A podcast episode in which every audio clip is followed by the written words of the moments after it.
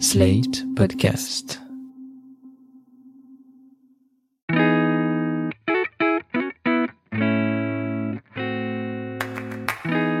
Bonjour et bienvenue dans Ami, le podcast où on regarde Friends et il ne reste plus qu'une poignée d'épisodes, mais qu'est-ce qu'on va faire de nos vies une fois qu'on va avoir fini la série? La recommencer depuis le début une nouvelle fois? Ah non, ça va. Une fois, ça m'a suffi. Salut, moi c'est Anaïs Bordage, apologiste de Joe Echel. Et moi, c'est Marie Telling et je ne sais pas si ce sont mes hormones, la pandémie ou la fin imminente de ce visionnage de Friends, mais je vis un trop plein d'émotions en ce moment. J'ai cru que t'allais dire euh, la fin imminente du monde. Ça aussi. Pour ce nouveau chapitre d'Ami, nous avons regardé les neuf premiers épisodes de la dixième et dernière saison de Friends, une saison plus courte que les précédentes, mais toujours riche en moments cultes et en émotions. Anaïs, ça fait l'air convaincu. D'accord. bon. Ça reste à déterminer. Bah, les moments cultes, je peux te dire qu'il y a des moments Oui, cultes. hein. On va parler de tout ça, mais avant ça, Anaïs, on va écouter les prédictions que tu avais faites pour les neuf épisodes qu'on vient de voir. Précédemment dans Annie. Bon, je prédis que Ross et Charlie vont se mettre ensemble, mais en vrai, c'est déjà un peu le cas. Enfin, c'est pas une prédiction hyper risquée. Concernant Rachel et Joey, je prédis qu'ils vont coucher ensemble, mais qu'il n'y a pas de relation romantique qui va se développer entre eux. Et je prédis que Rachel va avoir un gros développement dans sa carrière, parce que je me souviens qu'il y a une histoire d'avion qu'elle doit prendre pour aller à Paris, et que finalement, elle prend pas l'avion pour retrouver Ross, ou je sais pas quoi. Peut-être que je m'emmène les pinceaux, mais je pense qu'il va y avoir un truc où elle va devoir choisir en fait entre sa carrière et son couple. Bon, bah, ils n'ont pas couché ensemble. hein. Non, en fait, il s'est passé exactement l'inverse, c'est-à-dire qu'ils ont développé une relation romantique, mais sans coucher ensemble. Et bon, par contre, après, c'est vrai que ça n'a pas duré très longtemps. Sur ça, tu avais et, raison. Ouais, et sur l'avion, euh, je transporte juste mes prédictions de la dernière fois pour l'épisode d'après. Sur la carrière de Rachel. Ouais, voilà. Bon, à chaque fois, tu nous prépares un petit récap des épisodes en plus ou moins une minute. Qu'est-ce qui s'est passé dans les neuf épisodes qu'on vient de voir? Il y a plein de quiproquos. Tes préférés. voilà, Joey et Rachel ne couchent pas ensemble. Monica et Chandler font la procédure d'adoption la plus rapide de l'histoire de la parentalité. Frank Jr., le frère de Phoebe, revient, mais franchement, on aurait pu s'en passer. Emma a un gâteau d'anniversaire en forme de pénis pour ses un an. Joey découvre le dictionnaire des synonymes. Du coup, au lieu de dire un grand cœur, il dit une pompe aortique démesurée. Et enfin, on a droit à cette réplique que je n'aurais jamais pensé entendre un jour dans une comédie grand public. Ross a tiré sur ses testicules tellement fort qu'il a fallu l'emmener aux urgences. J'avais oublié. Magnifique. Merci Anaïs. Bon, on commence avec l'intrigue qui t'avait le plus enthousiasmé la dernière fois, le rapprochement entre Rachel et Joey. Comme tu le sais, beaucoup de fans n'aiment pas du tout ce couple. Et tu as désormais une vision plus complète de l'intrigue. Et si j'en crois un WhatsApp que tu m'as envoyé, ça n'a pas eu l'air de trop te plaire. En fait. Je suis tellement saoulée par le développement entre Rachel et Joey là, mais tellement saoulée. Ouais. Ça commençait bien parce que pour une fois, il y a un quiproquo que j'ai beaucoup aimé dans le premier épisode de la saison 10 où ils sont toujours à la Barbade. Il y a le moment où ils sont dans l'avion et où il y a un quiproquo où en fait Ross demande à Joey s'il peut se mettre avec Charlie et, et Rachel pense que Joey a aussi dit à Ross qu'ils allaient se mettre ensemble, etc. Et ça, je me délectais de toute cette intrigue-là. Je trouvais ça super efficace et super divertissant. Et après, c'est là que les ennuis commencent. C'est-à-dire que dès qu'ils rentrent à New York, bah déjà, ils couchent pas ensemble. Donc j'étais très énervée. Dans l'épisode 1, déjà dans mes notes, j'ai écrit, bon, ils ont toujours pas couché ensemble. Et dans l'épisode 2, je m'excuse pour ma vulgarité, j'ai écrit, est-ce qu'ils vont baiser ou merde? Mais j'attendais vraiment ça et ça ne s'est pas produit. Et surtout, enfin, j'étais hyper saoulée par euh, la manière dont euh, tout ça s'est développé, quoi. Qu'est-ce qui t'a saoulé On avait dit la dernière fois que certains fans trouvent que toute l'intrigue entre euh, Rachel et Joey est mal écrite. Et là, ça, j'ai trouvé que c'était mal écrit. Ouais. C'est-à-dire que ils arrivent, ils peuvent pas euh, se décoller l'un de l'autre. Enfin, on sent que clairement ils ont envie que quelque chose se produise. Après, je pense que c'est plus romantique de la part de Joey et plus sexuel de la part de Rachel. Mais on sent qu'il y a une attirance mutuelle très très forte. Et en fait, très rapidement, ils ont plus d'attirance l'un pour l'autre parce qu'ils sont comme bloqués, parce qu'ils sont trop amis. Et ça, ça m'a vraiment saoulée. On va entendre euh, certaines de mes réactions euh, à toute cette intrigue. Après, je savais que ça allait se produire, mais j'étais quand même très énervée. Oh, je sens que ça va mal se passer. Uh, was that good for you? No mais ok. No, don't get it. This thing welded shut. All right, turn around. I got to get a look at this thing. Uh, do you think maybe on on some level you you you don't want to take off my bra? Non mais n'importe quoi là. I did not see this coming. Bah moi oui hein. Love you too. Oh là là, Anaïs, elle est pas contente. Ah, hein. c'est clair, gros boudin là. Mais c'est marrant parce qu'en plus, le truc, parce qu'à un moment, en fait, euh, Joey, quand il commence à s'embrasser, lui remonte la main sur la cuisse et elle le tape à chaque fois. Mm. C'est exactement le même gag quand elle s'était mise avec euh, Ross et qu'à chaque fois qu'il descendait ses mains sur ses fesses, elle se mettait à rire. Oui. Et euh, déjà, j'ai trouvé ça un peu feignant. En plus, ils expédient vraiment cette intrigue, quoi. Bah c'est ça, parce qu'en plus, je crois que c'est Monica qui lui rappelle ça, qui lui dit, mais tu te souviens, avec Ross, au début, tu trouvais ça bizarre parce que vous étiez et finalement, ça a quand même fonctionné. Et donc, j'ai trouvé ça malin qu'ils l'introduisent quand même. Mais au final, euh, ouais, ça passe vraiment très très vite. C'est-à-dire que pendant deux épisodes, juste, ils couchent pas ensemble parce qu'ils ont peur de blesser Ross, etc. Et au moment où, enfin, ils vont coucher ensemble, là, tout d'un coup, il y a plus d'attraction, il y a plus d'alchimie. Déjà, le côté, euh, ils essayent de se forcer, limite, ce qui est un peu malaisant, quoi. Et j'ai écrit qu'elles se mettent à poil, et puis voilà, quoi, parce que ils étaient là, non, mais vraiment, je sais pas, j'arrive pas, je comprends pas, je suis pas dans le mood, et je suis là, non, mais quand même, enfin, c'est pas si compliqué que ça de coucher ensemble, si t'as envie. euh. Il y avait un truc, euh, ouais, où c'était vraiment très, très mal écrit. Genre, je, je me suis rendu compte que j'avais vraiment les poings serrés en regardant le truc, tellement j'étais énervée. mais oui, en fait, on sent que juste, ils veulent rétro-pédaler sur toute cette intrigue Ouais, c'est ça. et qu'il l'expédie très très vite comme tu dis. Et je savais en fait que ça allait forcément pas marcher. Mais j'avoue que j'étais déçue de la manière dont ça s'est fait où là j'y crois pas une seule seconde. C'est-à-dire que dans l'épisode d'avant Joey dit à Ross je suis fou d'elle. Et là d'un coup comme ça ils ont plus envie quoi Non, mais je pense qu'ils ont été un peu trop puritains dans la façon dont ils ont exploré ça, parce qu'en vrai, un truc qui aurait été crédible, c'est s'ils couchent ensemble Oui. et qu'ils ont aucune alchimie. pour le coup. Parce que c'est pas très crédible d'être hyper attiré l'un par l'autre et en fait, au moment de passer à l'acte, de dire non, non, non, non, non. ouais Alors que parfois, bah, tu couches avec quelqu'un et ça se passe pas bien parce que vous avez pas le même rythme ou un truc comme ça. Et ça aurait été beaucoup plus euh, crédible, en fait, que bah, le lendemain matin, ils se disent bon, euh, ça t'a pas plu, ça m'a pas plu Ouais. non plus, restons amis, quoi. Oui, ou genre on s'est débarrassé de ce truc, euh, genre on avait envie de tester, on a testé, on en reste là, quoi. Mais c'est vrai que tu sens qu'ils veulent pas que Rachel et Joey franchissent cette barrière, en fait. Oui, c'est ça. Et c'est vrai que c'est un peu décevant et rageant. Après, le seul truc quand même que j'ai bien aimé dans cette intrigue, c'est la fin, même si on m'entend faire euh, pff. un truc qui m'a beaucoup touché, c'est quand ils disent mais comment ça se fait que Monica et Chandler, eux, ils ont réussi à, passer ce cap? Je crois que c'est Joey qui dit ils étaient sans doute pas aussi bons amis que nous on l'est. Et ça, j'ai trouvé que c'était une manière euh, quand même assez intelligente et touchante de renverser le truc en disant, enfin, notre amitié est tellement belle qu'on veut pas, euh, tu vois, la ternir. euh. Bon, après, oui, c'est sûr que ça reste très puritain et tout, mais j'avoue que ça m'a touché. Et quand du coup, à la fin, ils se disent je t'aime, mais un je t'aime qui est amical. Je trouve aussi que c'est bien, enfin c'est une belle conclusion et c'est un peu ce que j'avais dit dans mes prédictions, c'est-à-dire que c'est tendre et du coup ça permet d'évacuer le truc très vite ou bah à partir de l'épisode d'après on n'y pense plus, c'est fini. Donc ça c'est vrai que c'était bien, mais bon pour qu'on arrive à ça, ça a quand même été douloureux quoi. J'ai l'impression un peu que la série devient plus puritaine à mesure qu'on avance dans les saisons. Et je me demande si c'est pas parce que quand elle a commencé, en fait, c'était le portrait de jeunes célibataires à New York. Et donc, c'était un peu l'audience qu'ils cherchaient aussi. Et le public qu'ils ont trouvé, c'est un public tellement large et tellement mainstream que c'est un peu l'Amérique du milieu avec des codes beaucoup plus traditionnels. Et ça se voit au niveau du développement des personnages. C'est-à-dire qu'ils finissent presque tous par euh, être dans des relations non seulement monogames, hétéros, mais aussi en plus qui sont carrément euh, actées par un mariage en règle générale. Mm. Et il y a des petites euh, révolutions dedans, le fait que Rachel et Ross aient un enfant sans être ensemble, après un coup d'un soir, le fait que Phoebe, pendant des années, elle a pas de vraie relation, des choses comme ça, mais t'as l'impression qu'ils se traditionnalisent à la fin, en fait. Ouais, je suis complètement d'accord. Et c'est vrai que là, c'est quelque chose qui m'a un peu chagriné euh, dans ces épisodes, euh, le côté très tradit. Franchement, enfin, sur cette intrigue, euh, j'ai jamais été aussi dégoûtée d'avoir raison. Parce que je, sentais que, enfin, je savais évidemment que ça allait pas marcher, mais j'étais vraiment triste et triste de la manière dont ça a été écrit, quoi. Je suis d'accord. Moi, j'aime bien euh, Joey et Rachel quand ils se rapprochent, mais euh, cette partie de leur intrigue est vraiment euh, hyper décevante. Ouais. Par contre, une chose que j'aime beaucoup dans ces épisodes, c'est la réaction de Ross. Il est insupportable, soyons clairs, Complètement. mais David Schwimmer est incroyable. C'est exactement ce que j'ai écrit. C'était vraiment cette espèce de sentiment contradictoire très fort où j'admirais énormément le jeu de David Schwimmer et en même temps j'avais envie de casser mon ordinateur parce qu'il est insupportable et en même temps il est tellement divertissant quand il a ces espèces de, de nervous breakdown comme ça ou surtout on l'a déjà vu avec le côté plus colérique qui moi m'avait moins plu et là c'est vraiment le côté déprimé où en fait il boit comme un trou et il commence à dire n'importe quoi. et c'est vrai que c'était très drôle, mais en même temps, comme on était encore dans le stade où euh, Joey et Rachel n'attendaient qu'une chose, c'était de coucher ensemble et qu'en même temps, ils voulaient pas décevoir Ross, j'en voulais beaucoup à Ross en fait de d'avoir cette attitude là.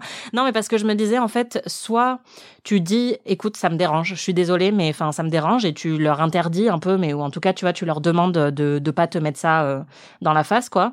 Soit tu souffres en silence quoi. Et à partir du moment où tu as Ouais, dit, mais- ok, ça me dérange pas et que tu les invites à dîner, Bon, il a dit ça me dérange pas d'une façon où, de toute évidence, ça le dérange énormément, mais le lendemain matin, quand il se réveille et qu'il y a Joey qui est là, il lui dit, même si ça me dérange, en fait, euh, vous pouvez faire ce que vous voulez. Oui, ça oui, fait bien sûr. ans. Et là, il est très bien, en fait, dans ce moment-là, mais c'est toujours le truc avec Ross, c'est qu'il va être insupportable.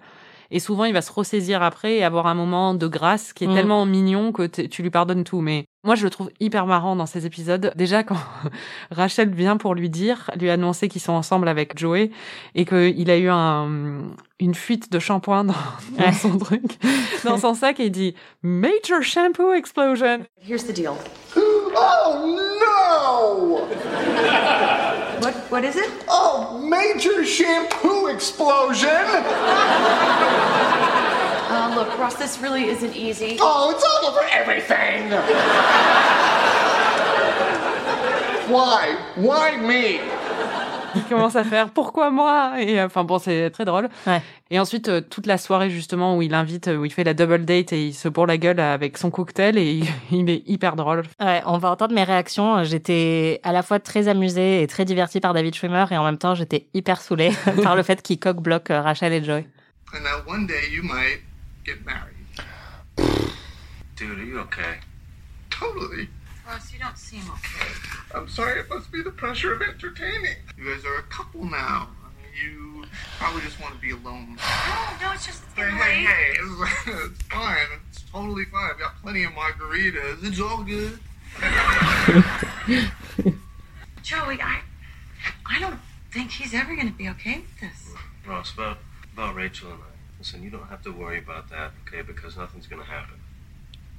What do you mean? Bon, t'as pas l'air très amusé. non mais là j'ai vraiment gardé que les moments où j'étais saoulée mais en, en vrai j'ai beaucoup ri pendant toute cette scène euh, que je trouve vraiment excellente. En fait j'étais principalement saoulée pas forcément par Ross mais par le fait que c'était la fin de Joe Shell et que je le me sentais disais... venir, quoi. Ouais, et puis je voulais vraiment que juste euh, ils se rendent compte tous les deux que ça fonctionne pas et comme tu dis peut-être qu'ils aient couché ensemble et qu'ils se disent bon c'est bon on s'arrête là et plutôt que avoir toute la culpabilisation de faire du mal à Ross et tout enfin je sais pas je me sentais mal quoi. Ouais, parce qu'à un moment, il s'embrasse et il voit la tête de Ross à chaque fois qu'il s'embrasse aussi. Ouais. Alors là par contre euh, nouveau kink quand j'ai vu euh, Joey et Ross qui s'embrassent j'ai trouvé ça trop cool. Bon, parlons un peu de Phoebe et Mike. Tu étais contente qu'elle refuse de l'épouser à la Barbade, mais à peine quelques épisodes plus tard, on a droit à pas une, pas deux, mais trois demandes en mariage. Enfin, il y en a une qui est avortée lors du match de basket, et on en a une que Phoebe fait à Mike, et puis la finale de Mike euh, dans le restaurant, à laquelle euh, Phoebe dit oui. Donc bon, ils sont fiancés. Qu'est-ce que tu as pensé de ça? Ben, on va l'écouter. Phoebe Buffet, will you marry me? Yes.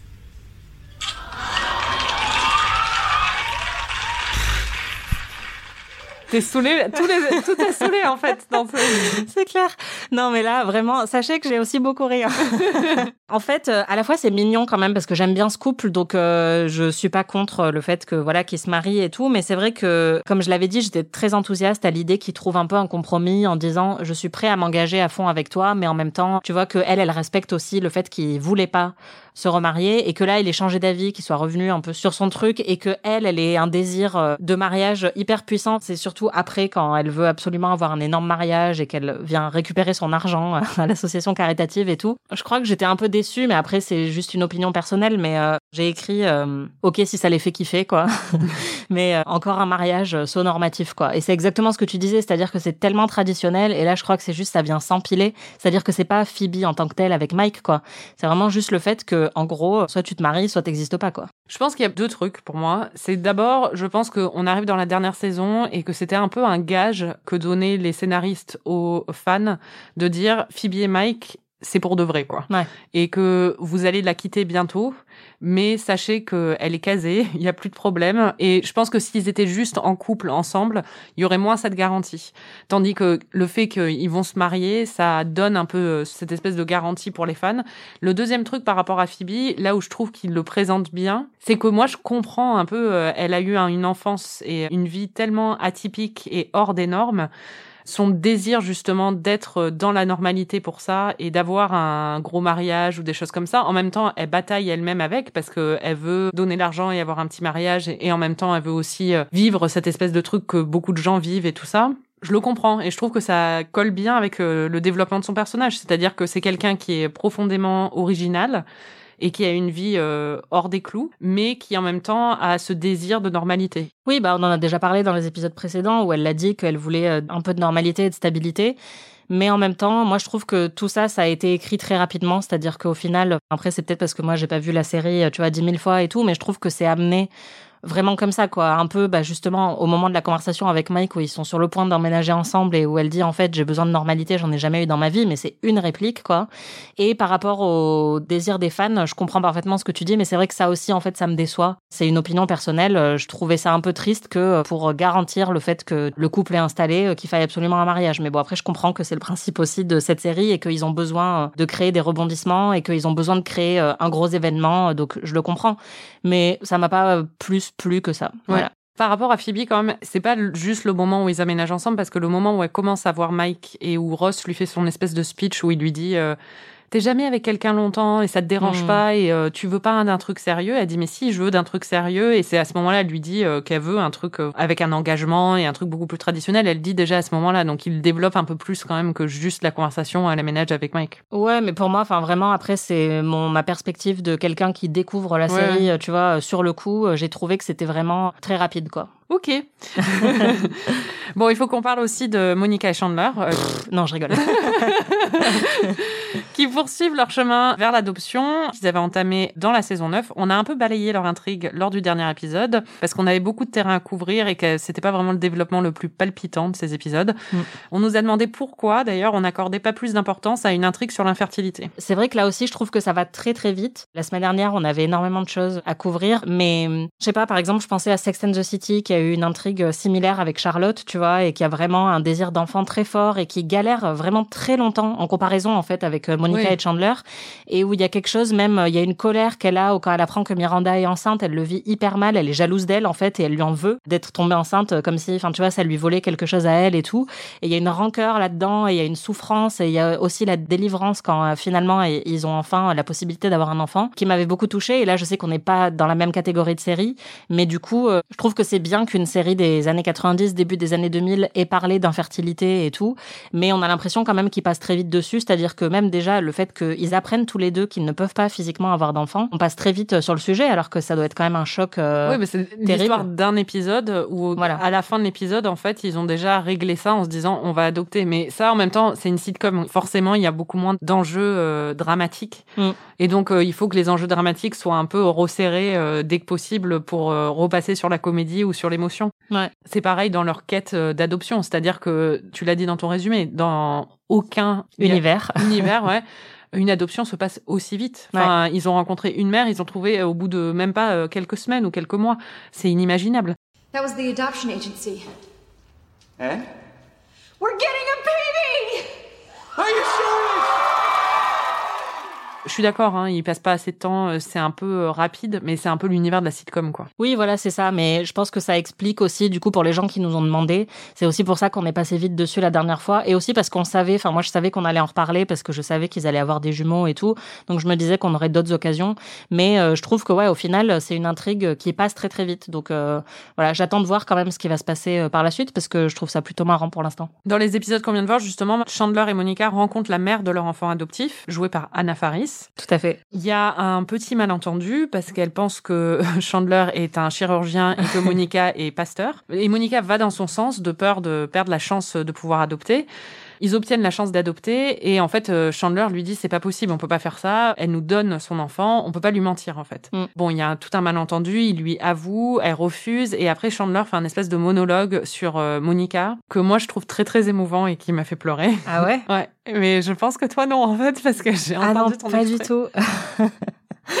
Mais en fait, euh, vraiment juste la manière aussi dont c'est mis en scène et dont c'est joué. Mais enfin, il la poursuit, c'est-à-dire que la, la mère euh, de l'enfant euh, dit, elle refuse, elle leur dit, elle leur refuse l'adoption en disant, vous m'avez menti, je veux pas vous confier mon enfant, quoi. Et en fait, il la poursuit dans le couloir et il insiste très lourdement, je trouve, en lui disant, mais s'il vous plaît, enfin, il la supplie, machin. Erica, wait. I have nothing to say to you. You have every reason to be upset. We did lie, but only because we've been waiting and trying to have a baby for so long. And we don't know how long it's going to be before we get another chance again. Why don't you ask the Reverend to pray on it? Erica, please. Just consider us. Ask them to see our file. But it doesn't matter because what you did was wrong. But you did like us, and you should. It kills me that I can't give her a baby. But my wife, she's already there. She's a mother without a baby. Je trouvais qu'il dépassait un petit peu les limites euh, juste de ce que tu peux te permettre de faire avec euh, quelqu'un dans cette situation, même si je n'ai jamais été dans cette situation. Et donc, j'ai plusieurs questions. C'est vraiment elle qui va avoir euh, Bah, les je jumeaux devrais pas te dire parce que normalement il y a pas de. Mais oui. Oui, ok. Non, parce que moi, je pensais qu'il allait y avoir un. Enfin, moi, j'étais toujours très Merde, attachée à Janice. Mais en même temps, t'as dit la mère de leur enfant Oui, adoptif. bah, donc, oui, euh, oui. Mais ouais, je, me suis posé la question euh, parce que je me suis dit, mais non, ça va être Janice et tout, c'est sûr. Tu croyais encore que ça allait être Janice? Je sais pas, mais euh, mais voilà. Et ma deuxième question, c'est du coup parce que peut-être que j'ai raté un, un épisode. En fait, quand elle pense que c'est un pasteur et un chirurgien, c'est parce qu'elle l'a confondu avec un autre dossier, c'est ça? Oui, c'est ça. Donc moi, c'est ça que j'ai trouvé un peu dur. Et après, je me disais peut-être que j'ai mal compris et tout, mais c'est-à-dire que c'est un autre couple qu'elle a choisi en fait, et que du coup, ils font ça au détriment d'un autre couple qui avait le profil que elle avait choisi et qu'elle aimait, tu vois. Donc après, à la fin, elle le fait en connaissance de cause parce que Chandler a réussi à la convaincre et tout. Mais moi, ça m'a fait mal au cœur pour l'autre couple en Oui, fait. mais on les connaît pas l'autre couple. C'est vrai que j'étais un peu surprise euh, par tout ça, quoi. Ils ont fait ça parce qu'il fallait un espèce de malentendu autour de ça et que c'est quand même marrant quand euh, Monica euh, se fait passer pour un pasteur et commence à dire Dieu vous bénisse Oui. ou des choses comme ça. Moi, j'aime bien surtout le, le monologue de Chandler. Moi, euh, vraiment, il me fait pleurer. Après, Ah ouais, encore une fois, je suis très hormonale en ce moment. Mais moi, en fait, bah, ce que j'aime beaucoup dans toute cette euh, intrigue-là euh, sur leur parentalité, c'est que hum, Chandler est juste super, quoi. Et que sa trajectoire est tellement impressionnante dans la série. non, mais c'est vrai. Non, mais c'est vrai. Enfin, il était assez insupportable au début et puis très gamin. Et il peut l'être encore parfois, mais plus pour des blagues, quoi. Mais il a un tel amour pour Monica et il est tellement sensé, je trouve, dans, bah, même dans cette intrigue où il dit à Monica, on peut pas faire ça, c'est malhonnête, Ouais, etc. Et je suis très impressionnée, en fait, par le personnage de Chandler euh, d'épisode en épisode, quoi. Et du coup, là, effectivement, j'ai pas trop aimé le fait qu'il poursuit la meuf dans le couloir. Oui, bon, attends, la façon dont tu le décris, t'as l'impression qu'il la plaque Bah, moi, c'est comme ça que je l'ai vu, hein. Enfin, vraiment, en voyant la scène, j'étais là, mec, elle t'a dit non plusieurs fois, laisse-la partir. Ce qui m'émeut à chaque fois, c'est quand il lui dit euh, Je sais que je serai un bon père, mais ma femme est déjà une mère et elle est sans enfant, quoi. Ouais, bah moi ça, ça m'a pas du tout ému, mais euh... non, mais je trouve que c'est très essentialisant aussi. Mais bon, bref, enfin, je désolée, Oui, je suis vraiment la partie pooper de cet épisode. Bah, mais- c'est pas essentiel. Enfin, ça serait essentialisant s'il disait euh, les femmes sont des mères qui attendent. Là, en l'occurrence, c'est Monica qui a toujours eu un désir d'enfant, qui a rompu avec euh, Richard parce qu'elle avait un désir d'enfant. Ça a toujours été très très fort chez elle, alors que chez lui pas vraiment. Qu'il a développé ça justement en étant avec elle et que c'est vraiment ça, c'est-à-dire que elle a un désir maternel très Oui, très elle en a toujours eu envie. Non, mais ça, c'est vrai. Et elle n'a pas d'enfant, donc euh, enfin c'est ça qu'il veut dire. Et pour moi, c'est pas essentialisant parce que ça correspond à son personnage. Il dit pas ça de toutes les. Enfin, s'il disait ça de Phoebe, Non, non, je suis d'accord. Mais en fait, euh, je, je t'as totalement raison sur ce que tu dis. Moi, c'est juste que je l'ai compris comme, euh, enfin, le fait qu'elle soit hyper euh, bossy et qu'elle organise tout le temps tout, etc. Ah, qu'on attribue pas ça à des qualités maternelles, en fait. Ah, moi, je prends pas comme ça. Pour moi, c'est vraiment le fait qu'elle a toujours voulu être mère, mais qu'elle a pas d'enfant. Oui, quoi. oui, oui. Clairement, ça m'a pas, ça m'a pas autant aimé que toi, mais euh, peut-être que on est arrivé à un stade où j'ai plus de cœur, quoi. Je pense que j'ai des aspirations au niveau personnel aussi beaucoup plus normatives, où du coup, il y a certains trucs qui vont plus me toucher, parce que quand j'entends euh, bah, Chandler parler de ça et tout ça, je, je suis un Oui, tu peux t'identifier. Voilà, euh. exactement. Donc, euh, il y a des trucs qui m'émeuvent par rapport à ça, mais je comprends aussi que ça te parle pas forcément, quoi. Ouais, mais c'est même au-delà de ça, c'est que j'ai trouvé l'exécution, voilà, moi, que j'ai trouvé ça un peu maladroit, mais bon, après, c'est sans doute une opinion personnelle. Est-ce qu'on écoute quand même, du coup, mon extrait encore Bah de, oui. de grosse connasse? C'est Tous tes extraits, c'est ça cette semaine. C'est clair. You still want that baby?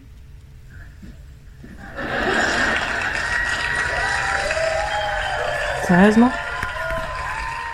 Non, je dois dire parce que on, tu mets tes extraits dans un dossier avant l'en- l'enregistrement Ouais. et j'ai écouté juste celui-là et j'étais là, mais pourquoi?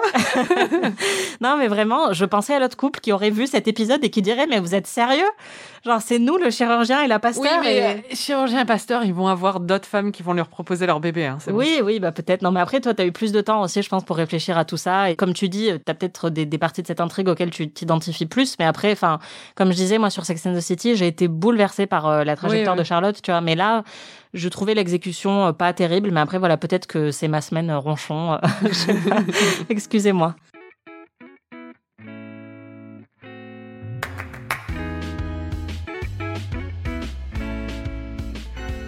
On va faire un petit drive-by, des petites intrigues. Il y a beaucoup de moments cultes en fait dans ces épisodes. Bah, apparemment, t'étais pas convaincu au début. Mais non, non, mais c'est pas ça. Non, c'était plus sur l'émotion. Moi, visiblement, j'ai pas ressenti la même que toi. Sur les moments cultes, effectivement, il y en a certains que je connaissais déjà un peu, mais j'étais aussi curieuse qu'on en parle ensemble et que tu me dises lesquels sont cultes et pourquoi c'est culte aussi. Alors il y a le bronzage de Ross. Ouais. J'avoue, c'est à ça que je pensais depuis le début de la série quand je te disais que t'allais voir Ross euh, torse nu en fait. C'était à cette scène. Donc ça va, Ah. ça vient très très loin quand même. J'avais oublié les autres scènes où on le voit torse nu. Donc voilà. Euh, Qu'est-ce que t'as pensé de, de cette intrigue? C'est drôle. Ça m'a pas non plus fait mourir de rire, mais juste ça, ça contribue au personnage de Ross. euh, One Mississippi. One Mississippi, two Mississippi, three.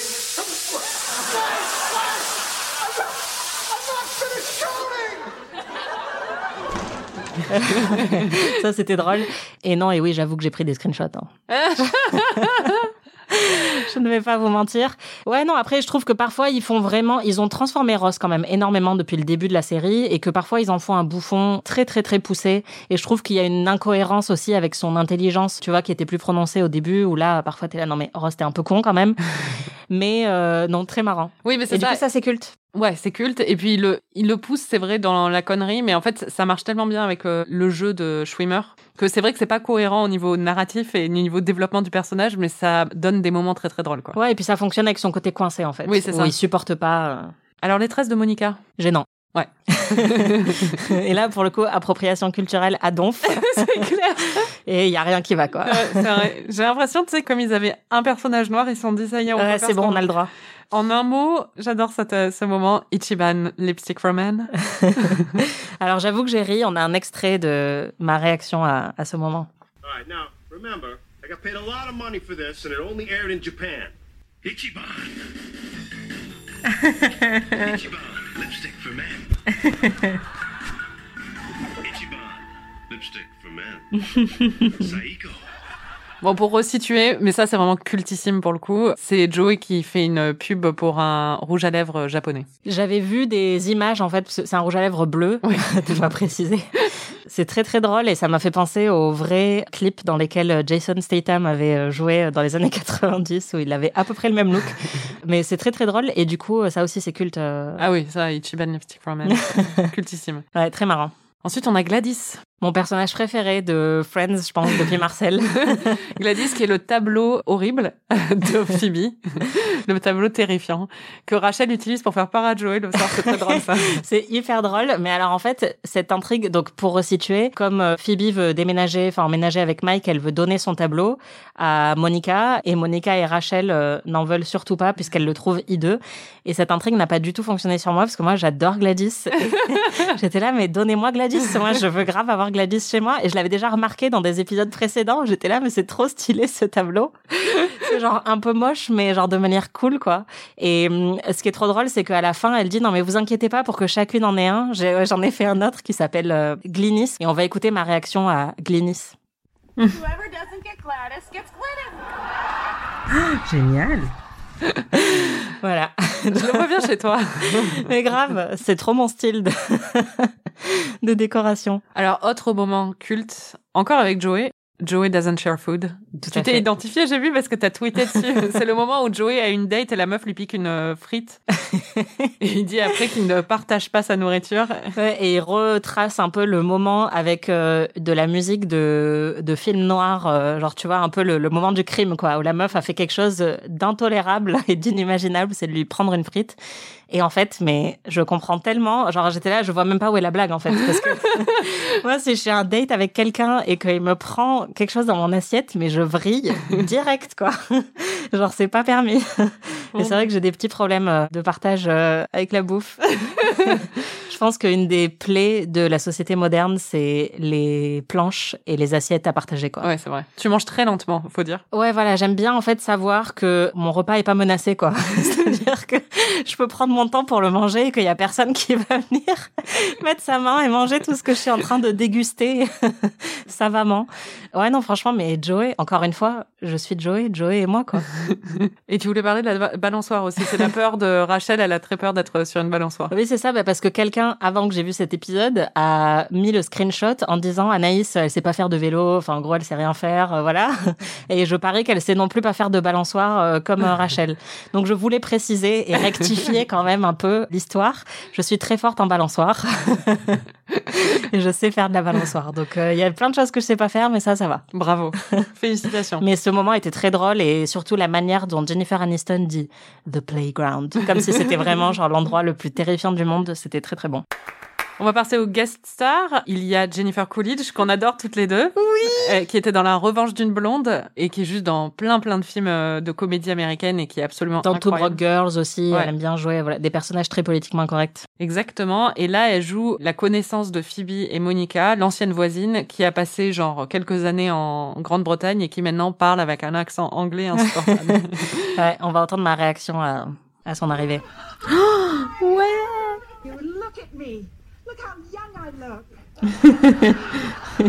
Littéralement tout le casting de La Revanche d'une blonde est passé dans cette série, donc où est Luke Wilson en Ouais, fait c'est vrai.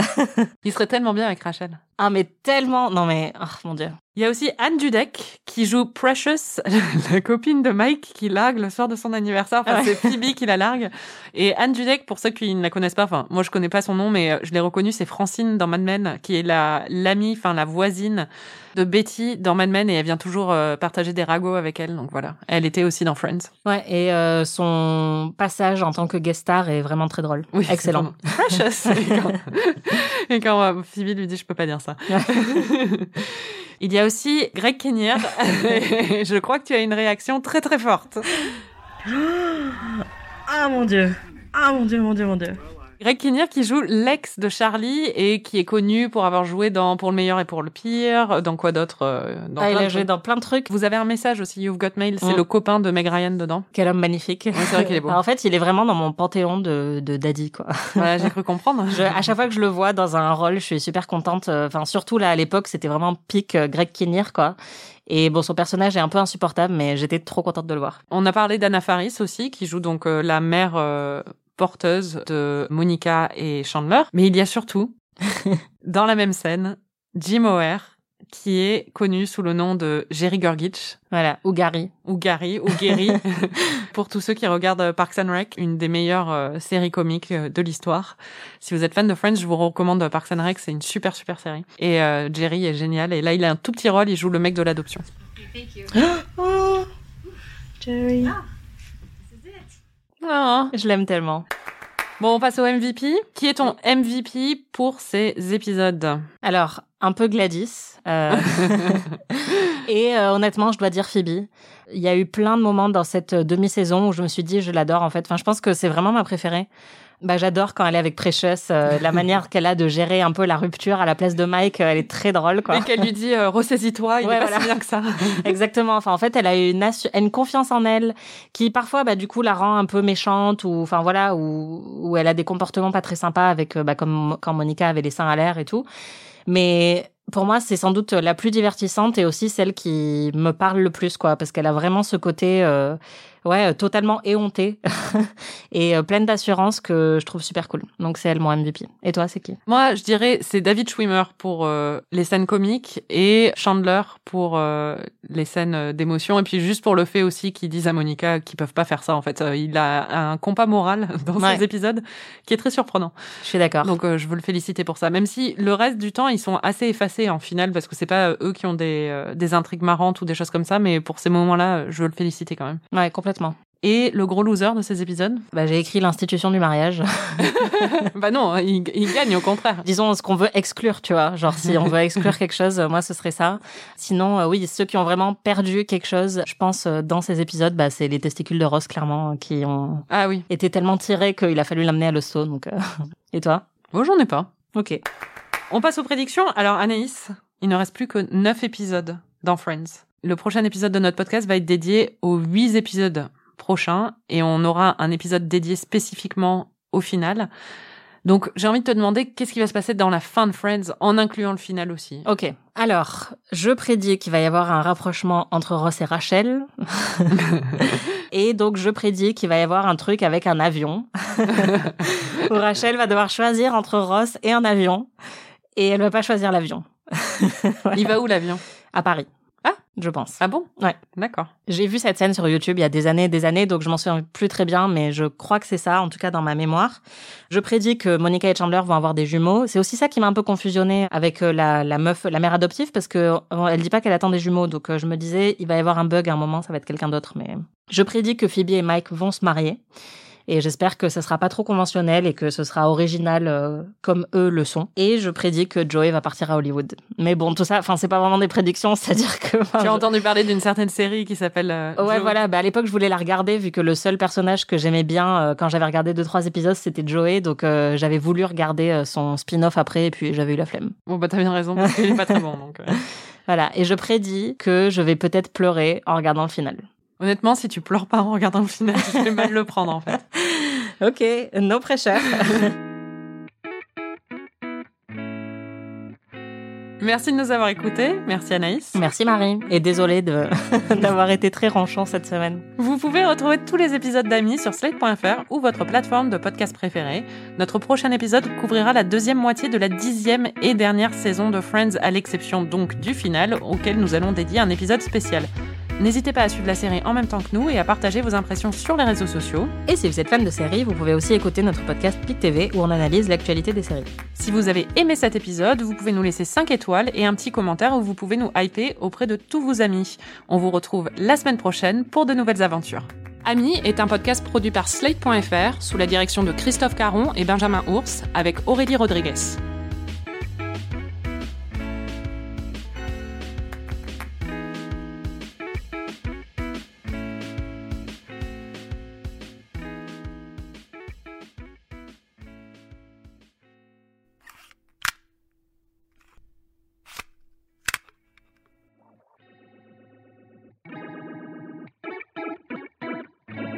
Anaïs, tu as pris des notes, j'imagine. J'en ai pris, j'en ai pris moins que d'habitude. Ah bah dis donc, t'es vraiment pas inspiré par ce segment. Mais donc j'ai écrit le seul développement des gens dans cette série, c'est enfant ou mariage. Donc euh, clairement j'étais un peu agacée. Il y a un truc que j'ai adoré, c'est pendant l'épisode de- sur l'anniversaire d'Emma qui m'a énormément stressée parce qu'il y a des problèmes avec le gâteau et ils doivent partir et, et après tout le monde part alors que Rachel et Ross leur avaient demandé de rester. Enfin bref, j'étais très éprouvée. Mais Mondler, en fait, ils ont prévu un week-end tous les deux en amoureux et ils sont obligés de rester là pour l'anniversaire d'Emma et donc en fait on leur demande d'enregistrer un message d'anniversaire qu'elle découvrira à ses 18 ans et en fait le message m'a fait mourir de rire parce que c'est vraiment genre bah on est sans doute séparés aujourd'hui parce que euh, notre couple ne tenait qu'à un fil et le week-end où on devait partir on a enregistré ce message donc c'est sans doute de ta faute si on n'est plus ensemble enfin bref je trouve qu'ils ont une complicité qui est vraiment géniale et ça reste quand même je pense le meilleur couple Oui, pour oui, l'instant de. Friends Ah quoi. non, non, Ouais. clairement. Ils sont super quand ils ont ce genre de scène. Un autre épisode qui a été très éprouvant pour moi, c'est l'épisode de Thanksgiving. Ah oui. Où, encore une fois, personne n'est là alors que Monica et Chandler euh, les attendent et ils ont préparé un festin, etc. Et ils ont tous un truc qui fait qu'ils ne sont pas là. Et alors, le pire, c'est qu'ils arrivent avec 45 minutes de retard. Donc bon, franchement, ça va. Enfin, Oui, pour bah nous, oui. c'est juste euh, être à l'heure, quoi. voilà. Mais au lieu de rentrer, ils passent la moitié de l'épisode à s'engueuler devant la porte en disant est-ce qu'on rentre, est-ce qu'on rentre pas et quelle excuse on va utiliser? Et j'étais en train de péter un câble devant mon ordi. J'étais là, mais rentrez, putain, mais rentrez et juste dites, je sais pas, désolé, on est en retard, quoi. En plus, surtout, j'adore le fait qu'on ne peut pas entendre à travers la porte. Oui. D'un côté, mais de l'autre, si. euh. Ouais, voilà, unrealistic, quoi. Enfin, c'est pas du tout réaliste. Et surtout, après, quand ils décident finalement de ne pas aller manger chez eux parce que Monica et Chandler font la gueule, ils sont là, mais qu'est-ce qu'on va faire? On n'a rien dans le frigo et tout. Et j'étais là, mais commander des pizzas? Enfin, je sais pas, je comprends pas C'est l'intrigue. Thanksgiving. Hein. euh, Commander des pizzas à Thanksgiving, c'est difficile quand même. Attends, est excuse-moi, fermé. Domino's Pizza est, ou- est ouvert à Thanksgiving. Ah bon? Et les restos chinois, quoi. Non, les restos chinois sont ouverts pour Noël, pas pour Thanksgiving. Bon, je pense qu'il y a moyen quand même de. Enfin, ils en parlent comme si c'était vraiment, euh, tu vois, genre euh, le l'espèce d'épreuve Oui, oui. oui. incontournable. Enfin bref, cet épisode m'a énormément stressée. Un truc que je trouve très cool avec Ross, on en reparlera sans doute quand on fera le bilan. Mais en fait, euh, là, avec l'histoire du bronzage, mais aussi euh, avec le t-shirt qu'il porte, il porte un t-shirt de femme, etc. Et euh, au début, il a un peu honte et après, il le garde parce qu'il le trouve très doux. Il y a tous ces aspects hyper toxiques dont on a déjà beaucoup parlé ici et qui restent très présents. Mais pour moi, il représente aussi une masculinité très soft que j'apprécie beaucoup, en fait, surtout par rapport aux deux autres, où il a un côté bah, justement très à l'aise avec tout ça et où il va être plus efféminé dans sa manière d'être, plus maniéré, il a une voix très aiguë, etc. Et il est à l'aise, je trouve, en fait, euh, dans sa masculinité euh, qui est voilà plus douce, je trouve, et beaucoup moins euh, viriliste que les deux autres mecs. Et- Chandler, il est viriliste. mais non, mais Chandler, enfin, tu vois, on- justement, on sent qu'il est pas à l'aise Oui, en oui, fait avec vrai. ça, alors que Ross il l'est. Et du coup, euh, oui, Chandler n'est pas du tout aussi euh, un macho man, etc. Ouais, ouais. Mais euh, ouais, j'apprécie vraiment beaucoup ça euh, chez Ross, et je pense que c'est ça qui le rend aussi euh, très attirant pour moi et enfin très attachant quoi. Et sinon, juste euh, Chandler est fan de Miss Detective. Oui. C'est génial. Moi aussi, pour finir sur une note, voilà, pas du tout viriliste. Un, un c'est film génial. que j'ai vu euh, tous les ans Ouais, c'est clair. qu'il est sorti. Un million de fois. Merci Anaïs. Merci Marie.